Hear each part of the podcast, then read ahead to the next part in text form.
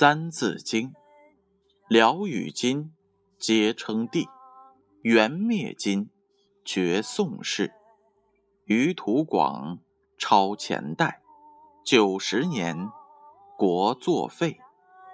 代成祖，迁燕京。十六世，至崇祯。全燕寺，寇如林。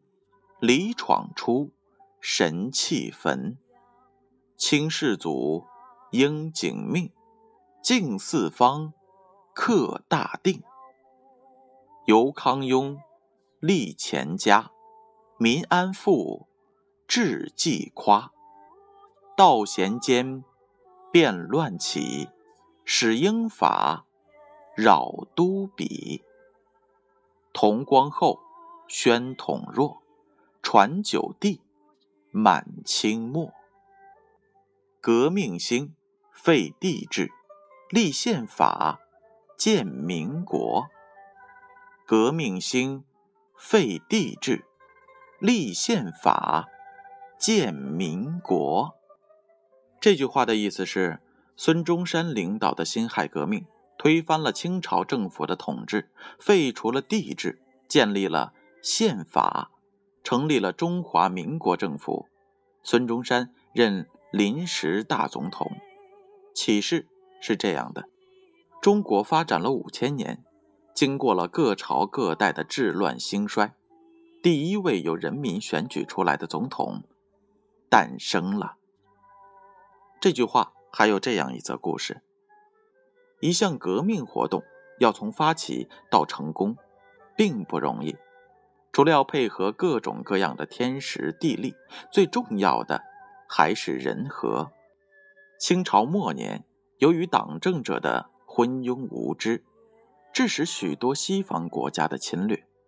不仅国家命运未卜，人民的生活更是疾苦。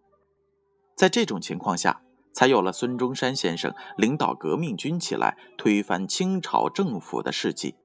由于当时百姓早已唾弃了清朝的虚弱无能，于是革命的号角一响，有志之士便纷纷响应。